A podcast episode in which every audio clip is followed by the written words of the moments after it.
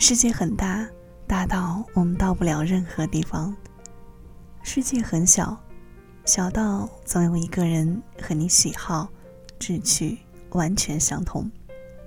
故事从分享开始，只为找到那个懂我的你。大家好，我是万香，今天给大家推荐一部电影，电影的名字是《血战钢锯岭》。战争是万恶的，它不仅剥夺许多无辜人的生命，而且给人们的心灵造成严重的伤害。戴斯蒙德的父亲在一战中失去战友的经历，给他的心灵造成了极大的创伤。他整日酗酒，并渐渐养成了家暴的习惯。戴斯蒙德的父亲虽然经常打他，并且不支持他参军，但在戴斯蒙德被送上军事法庭审判时，是他的父亲出面帮了他一把，然后悄然离开。主人公戴斯蒙德把不杀戮做一名医疗兵，以救死扶伤作为自己的信仰。当他被长官和战友误解时，当他面临军事法庭的审判时，他毅然决然地坚持自己的信仰。最终，他成为了一名不持枪的医疗兵，并在钢锯岭战役中践行自己的信仰，独自一个人救了七十五位战友的生命。而戴斯蒙德，他对信仰的坚贞，真的打动了我。我是对这部电影的事件有过了解，但当真正在影院里看到主人公在各种压力逼迫下的坚定的时候，我的内心是被触动的。当敌人反扑，同伴不断伤亡的时候，他对上帝说：“我不能听到你的声音，你想让我做什么？”他听到的是战友的呼喊声。救我！救我！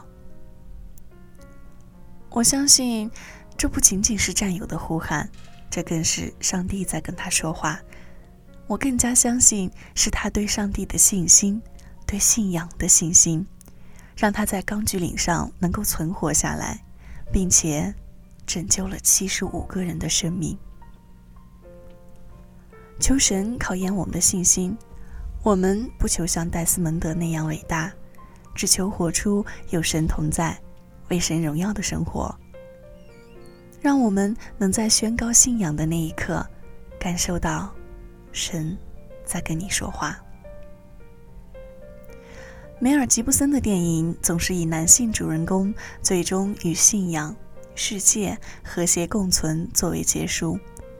无论是其挣扎的过程是多么的血腥与冷酷，这些啊，足以让观众窒息，甚至避之不及。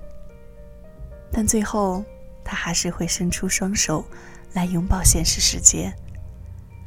但就战争本身来说，《血战钢锯岭》在呈现残忍的杀戮时，却没有在个人救赎之外，给予战争更多的反思。在敌我阵线分明、主人公不死的前提的引导下，残忍的杀戮也变成了和平年代过剩的男性英雄主义的妄想。但和平不能单靠信仰来维护，战争的批判也不能仅仅局限于非正义的层面。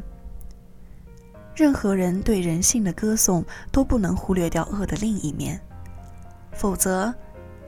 道斯从钢锯岭黑暗地道中离开后，见到那神奇的斑的光明，也不过是一片幻影。万想今天的分享就结束啦，希望你们能喜欢。